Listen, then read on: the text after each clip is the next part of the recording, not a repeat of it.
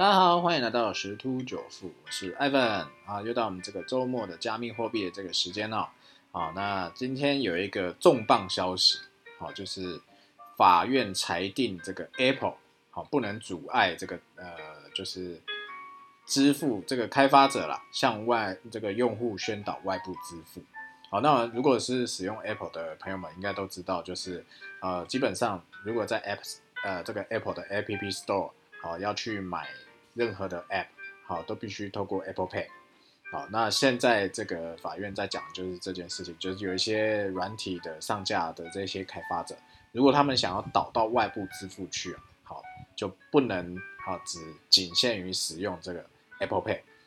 啊，这个在昨天呢，这这个十号的时间告一段落，好，这个美国北加州法院的法官发布永久禁令，好裁定。Apple 不能阻止，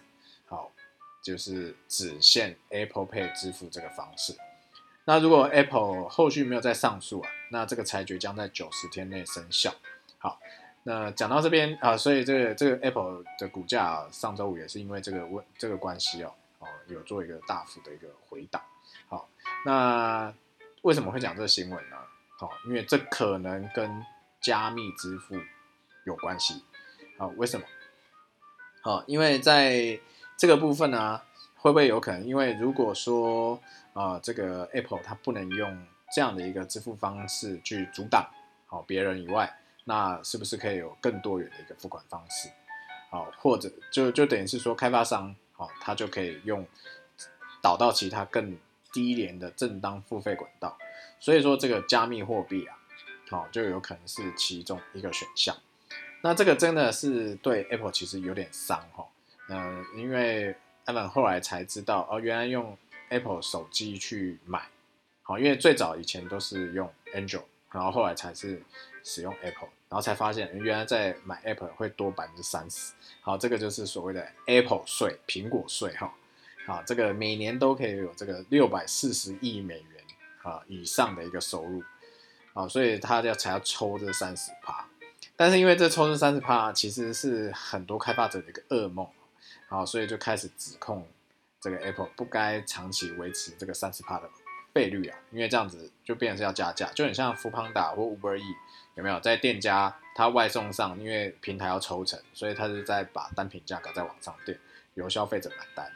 好，好，所以说这个这个有可能这样子一个禁令取消。好，那这个加密货币这个支付啊，可能就会更普及了。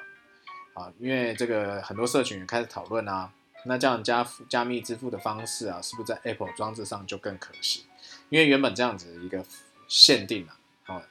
是不可能用加密货币支付的。好，所以说这个是我觉得是对于币圈来讲是一个不错的一个啊，算是一个消息哈。